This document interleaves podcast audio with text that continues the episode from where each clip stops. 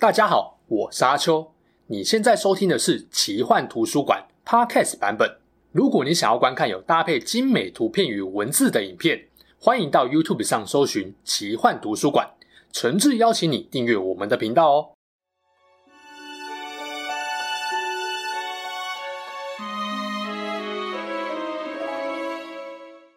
Hello，大家好，我是阿秋，来聊聊神秘奇幻的主题故事。之前贝拉的影片中，我有提到。伏地魔只会把重要任务交给身边的左右手，其中一位就是石内卜。故事后期揭露石内卜是双面间谍后，就产生一个重要的问题：作为食死人，从一九八一年到伏地魔复活后的整整十三年，石内卜都在霍格华兹教书，没有像贝拉那样被关进阿兹卡班。难道伏地魔不会觉得石内卜有异心，可能背叛自己了吗？莫非石内卜说自己取信了老邓，能当食死人在霍格华兹的间谍，伏地魔就彻底相信他了吗？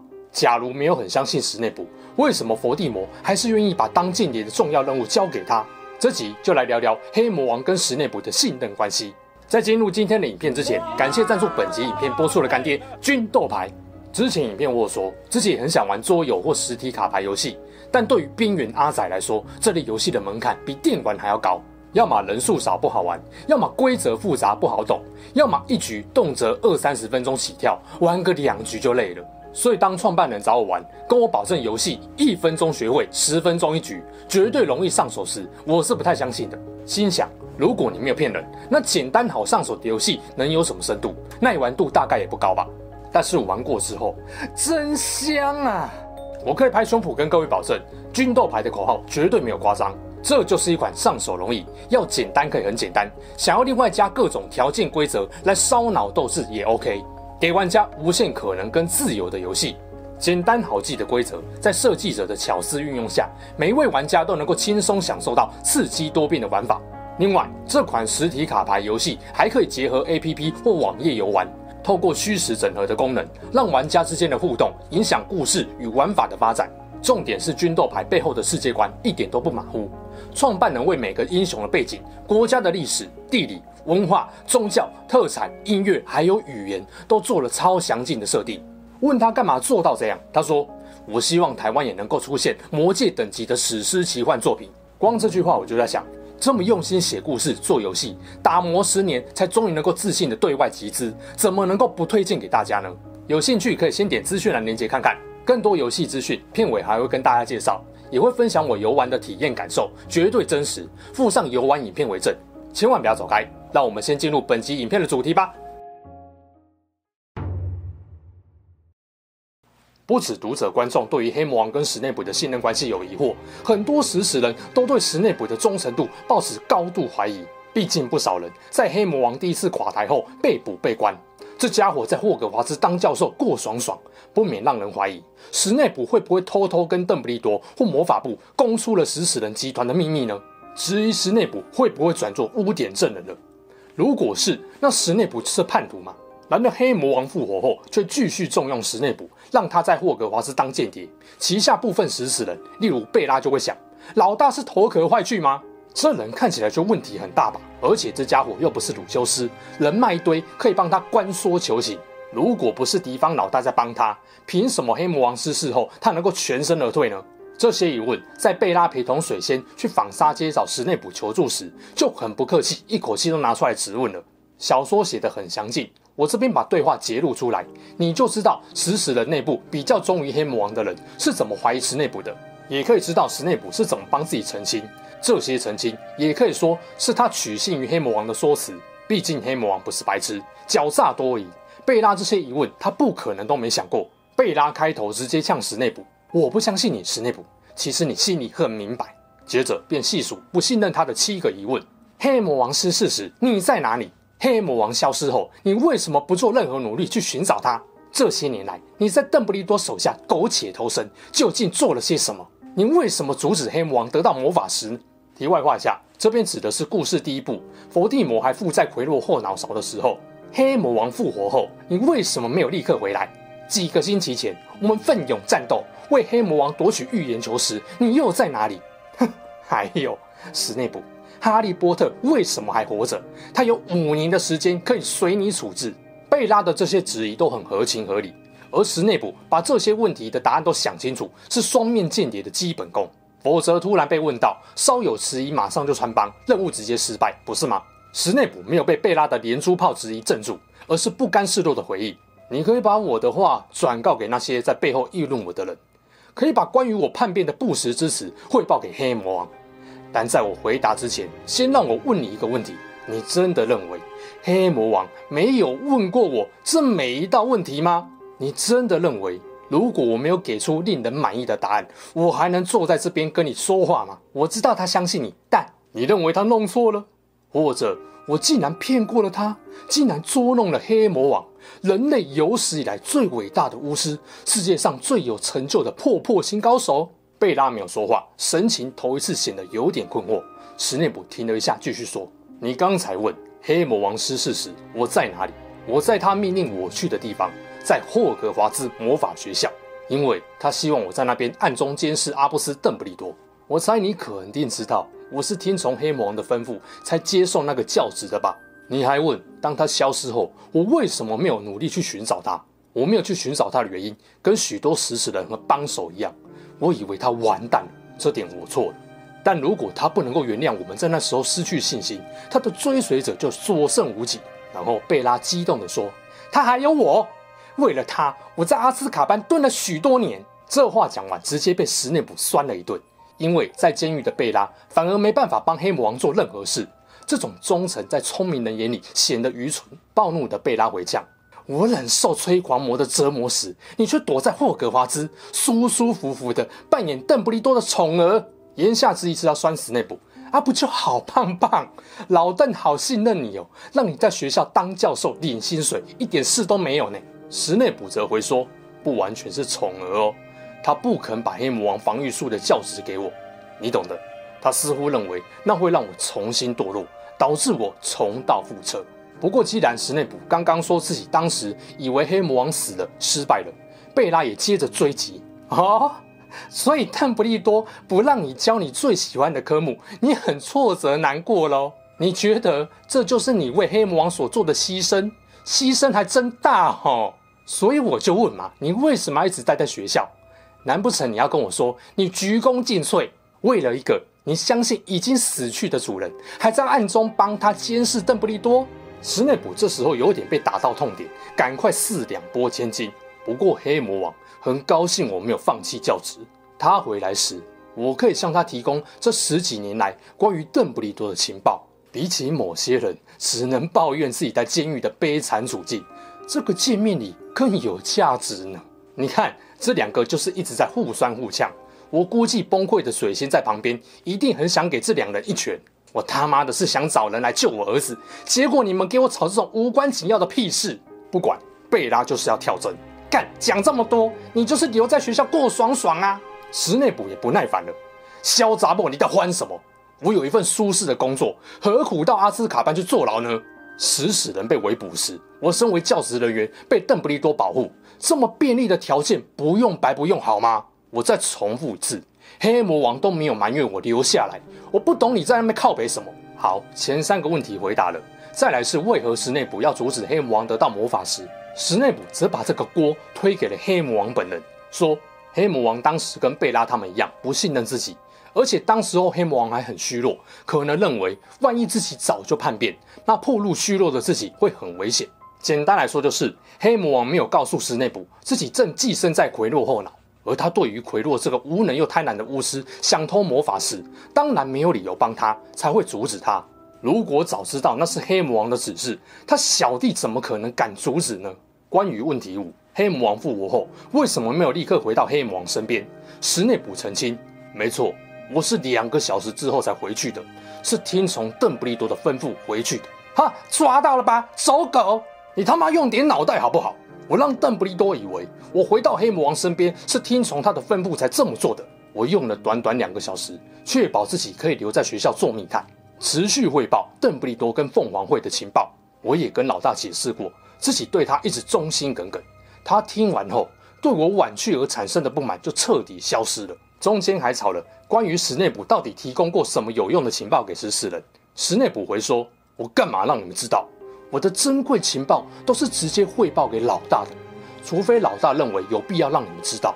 嘿嘿嘿，言下之意就是酸。贝拉，你怀疑我不忠诚，事实就是我的理由都很正当，老大也相信我。反而老大没把这些重要情报告诉你们，你们这些不得老大真正信任的人，还有脸跑来质疑我，真好笑。关于问题六，史内普也是无奈回说，没跟着去魔法部抢预言水晶球，是因为老大给他的指令就是留在后方，然后趁机酸了贝拉一顿，说面对六个十几岁的小孩还没有抢到水晶球，好棒棒。而最后一个问题是痛批史内普明明近水楼台，却没有先得月，为何都没在学校杀了哈利呢？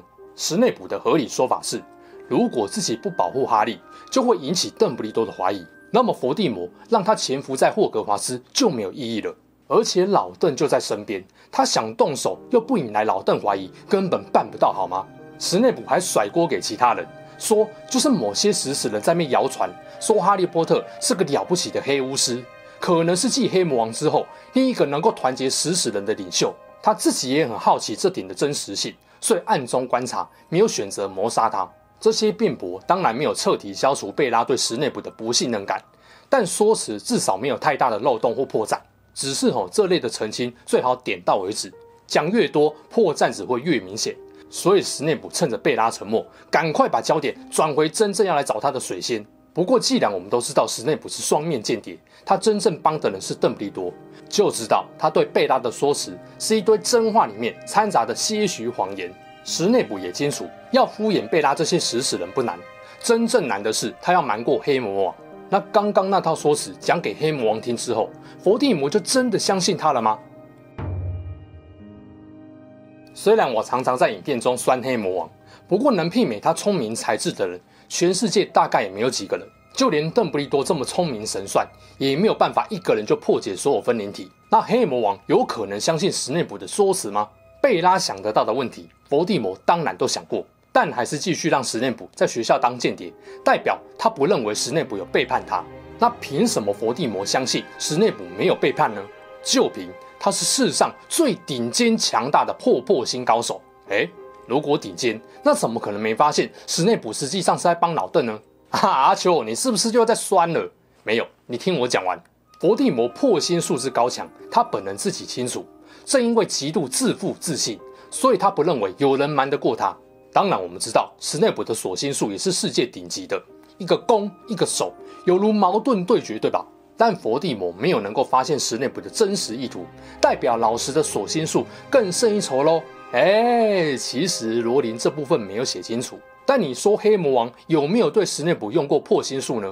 我认为肯定是有的。以他这么一个聪明小心的人，不可能没想过史内普是双面间谍的可能性。但他排除了这个可能性，原因是什么？他太过自负了。我的想法是，如果伏地魔全力用破心术窥探史内普的内心，就算无法得知真相全貌，也必然会察觉到某些不对劲。如果你问史内普，他是不是百分之百肯定不会被黑魔王抓包？他绝对不敢跟你打包票。毕竟待过黑魔王身边，不可能不清楚自己跟黑魔王的实力差距。史内卜不敢掉以轻心，肯定无时无刻都在锁心术防黑魔王。这招必须练到跟鬼灭的全集中呼吸一样，无时无刻都不间断使用才行。不然你以为为什么大家都畏惧黑魔王？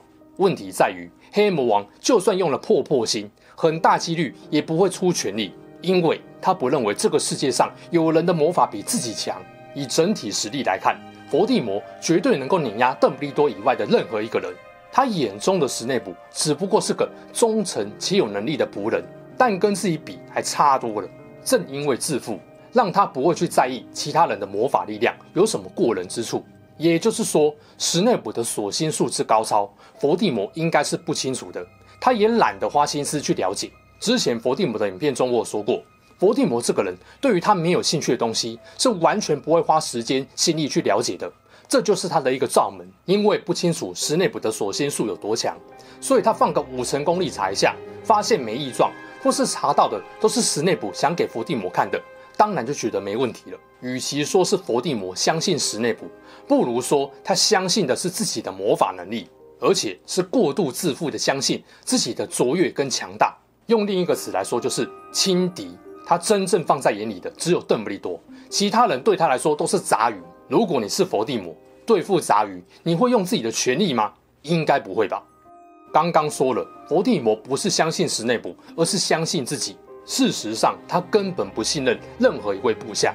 既然如此，那佛地魔又为何敢把重要任务指派给史内卜呢？答案是，史内卜的表现一直不错，所以相对放心他，敢把重要任务交给他处理而已。但你对这个人放心跟信任你是两回事啊。举个例子，你是老板，你的贴身秘书表现良好。你会把很多私人的行程告诉他，让他帮你打点，不怕他泄露出去，甚至给他不少零用钱，或教他一些赚钱的独门秘诀。有这种偏爱呢，是很合理的。但是要你把私人的银行信用卡账密告诉秘书，你敢吗？如果你会毫不犹豫地讲出去，代表你这个人太没有戒心了。而历史上那些太没戒心的老板，有不少都上了社会新闻。退几步来想，假设佛地魔对部下有信任感，也不可能是完全信任，肯定有所保留。不然，他在把日记交给鲁修斯，金杯交给贝拉保管时，为什么都不让他们知道这些东西是他的分灵体呢？这些东西确实对佛地魔都很重要，但从他隐瞒的最关键的资讯就知道，他不信任部下。即便知道贝拉这么忠诚，他还是不让贝拉知道。简单来说，敢把重要任务交给你，只是觉得你很好用，觉得你比较不会有出包的风险。但是不需要老板替你操心，不代表他就彻底信任你，好吗？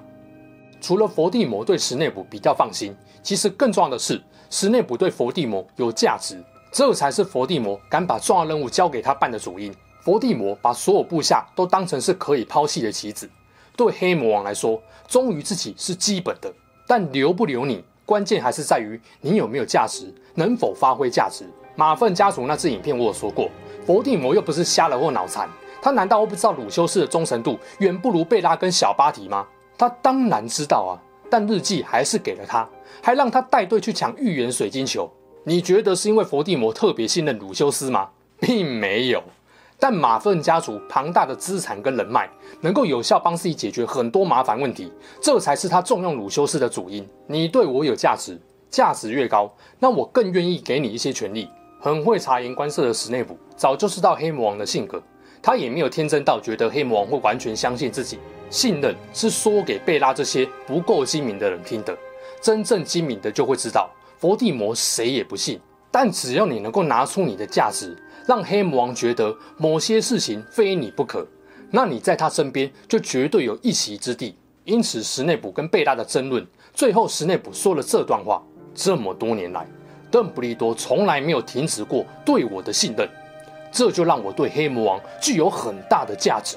这就方便他跟其他人，乃至于跟黑魔王解释，有一些言行举止可能会遭到你们的怀疑，但相信我，这一切都是为了要取信于邓布利多。我必须让邓布利多信任我，才能完成黑魔王交给我的密探任务。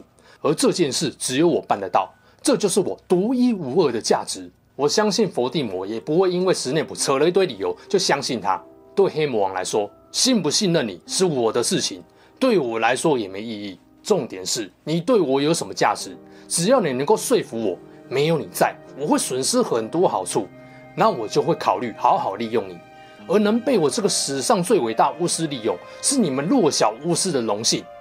刚刚说了，佛地魔有个问题，就是太过自负，瞧不起任何人，这让他轻敌，无法察觉史内普无时无刻都用锁心术防着他。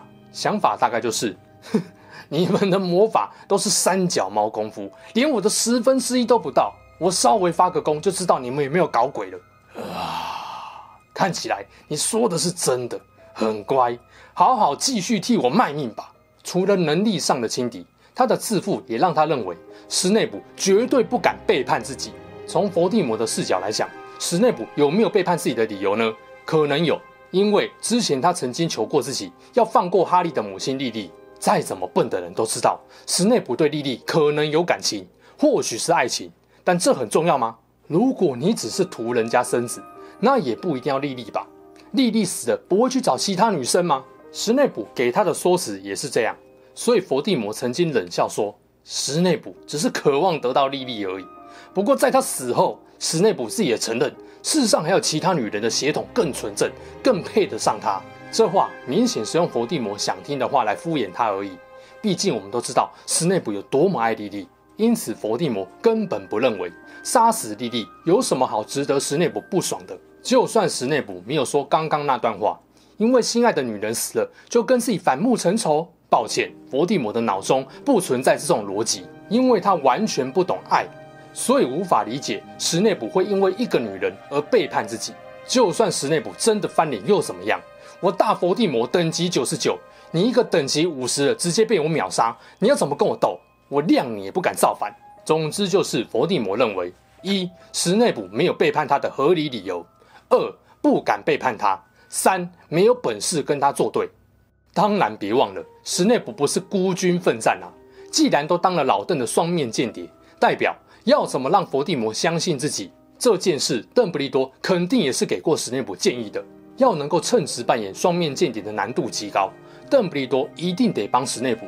而老邓本人的聪明才智跟魔法能力，基本上都在黑魔王之上，又几乎精通所有魔法，还有着其他人都无法比拟的准确直觉跟强大的洞察力。所以他才有办法鉴别出记忆里面的真假，而伏地魔的狡诈心思，邓布利多也是最了解不过的。搭配史内卜第一线的感受跟观察，两人要合力防止黑魔王起疑，就没有想象中那么困难了。而且很多讯息都是老邓要史内卜故意透露给黑魔王的，因为他知道什么东西可以喂给伏地魔，什么东西不行，甚至就连邓布利多死后。史内卜也几乎是在按照邓布利多死前的预想跟安排在行事。有邓布利多这个最强智囊的协助下，要能够骗过黑魔王或是将计就计就不难了。说这些是要告诉大家，伏地魔固然有盲点，但他面对史内卜背后其实还是有个邓布利多在跟他斗智，所以不是黑魔王被降智了，他会对史内卜放心，稍微信任史内卜，继续交付重要任务给他，都是有迹可循且合理的。最后总结一下，综合石内姆跟贝拉的争论，还有针对佛地魔心态上的分析，你会发现几个重点：第一，佛地魔确实有怀疑过石内卜的忠诚度，但石内卜的理由让佛地魔愿意放心继续交给他重要任务；第二，佛地魔对部下不存在真正的信任，所谓的信任只是相对上，比方说跟鲁修斯这个墙头草相比，佛地魔显然比较相信贝拉、小巴提、杜鲁哈跟石内卜。第三，石内卜知道，比起信任，佛地魔更重视部下的贡献跟价值，所以策略不是努力让黑魔王彻底相信他，而是要让黑魔王知道自己拥有不可取代的价值。第四，佛地魔对没兴趣的东西不肯花时间心力研究，导致他很可能不清楚史内普在锁心术的强度早已练到了无时无刻都能够发功的世界顶级，自己呢也没有对史内普认真破破心的必要。第五。佛地魔太过自负、蔑视一切的态度，导致他不认为史内普有能力背叛他。第六，佛地魔不懂爱，无法理解，也料想不到史内普可能因为莉莉的死而背叛他。第七，作为最了解佛地魔的人，邓布利多的军师身份让史内卜有余力应对各种怀疑跟麻烦事。所以佛地魔不是被降智了，而是他的对手都是最了解他的人，都在利用他的盲点对付他。以上大概就是佛地魔。为什么到最后都依然重用史内卜的几个主要原因？当然，也可能有我遗漏或思虑不周的部分，也欢迎各位留言补充跟讨论。影片最后要再次感谢跟推荐由台湾青大学生领衔打造、虚实整合的卡牌游戏《军斗牌》。和一般斗智谋略的卡牌桌游不同，《军斗牌》的基础规则简单易懂，一分钟就能学会，十分钟就能一局，不限人数，不用收集，买一套就能够到处玩。它的便利性就像扑克牌，自由度跟可能性却更高、更丰富。搭配 APP，甚至能够成为奥拉星奇幻世界的一员，和对手交互影响玩法与故事的发展，创造出自己的独特史诗旅程。还记得创办人一开始跟我说，等阿秋你实际玩过后，真的觉得好玩再推荐。因为很好奇，就直接跟他约隔天，和说书人柳玉三个人一起玩。玩之前我还狂打预防针。哎，我桌游玩不多，菜鸟刚学，玩得烂，请见谅啊。创办人却回我。不一定哦，上次我还输一个刚玩没多久的国小弟弟，真假？你在客套吧？第一局刘玉花了一两分钟讲解规则后，进行两人单挑模式，我当然是被打趴那一个。没关系，菜鸟输很正常嘛。短短六分钟就让我知道玩军斗牌需要用一些心理战的技巧。第二局玩三个人的战争模式，虽然加入了新的牌跟新规则，变化度跟有趣度都提升，但玩法依然很简单，三个人战成平手。第三局再玩一次战争模式，打到最后剩下我跟创办人。当他把最后一张牌翻开时，脸上的微笑仿佛在说：“能够赢我的只有数量最少也最弱的长枪兵。我不信这张弱牌你会扣到最后，我赢定了。”结果呢？没有人预料到我留了这手，而我只不过是个刚玩半小时打第三局的新手啊！有没有？新手如我也能够打赢老手，每一局都有无限的可能性。输了也没差，十分钟后又是另外一条好汉，很适合忙碌的现代人，随时随地都能够享受游戏乐趣。而且这还只是最基础的两种玩法哦，把战术牌跟据点卡加进去，玩法要更丰富多元了。如果搭配 APP，不只能够结合奥拉星宏大的背景故事，还可以使用方便的游戏编辑器，轻松创造新规则、新玩法。怪不得制作团都会说，这个游戏有无限发展的未来性。讲这么多是要告诉大家，军斗牌已经登上啧啧募资，现在只要原价的七折四百九十元，就能够得到全部的游戏体验哦。我保证这款游戏绝对不会让大家失望，也很期待它未来能够成为世界级的奇幻斗士游戏。有兴趣的朋友，赶快点击资讯栏参加募资，输入折扣码 A C H I U 就能够获得神秘折扣。官方预计会在过年前让大家都拿到军斗牌，春节连假就可以跟家人朋友来一场刺激有趣的对决喽。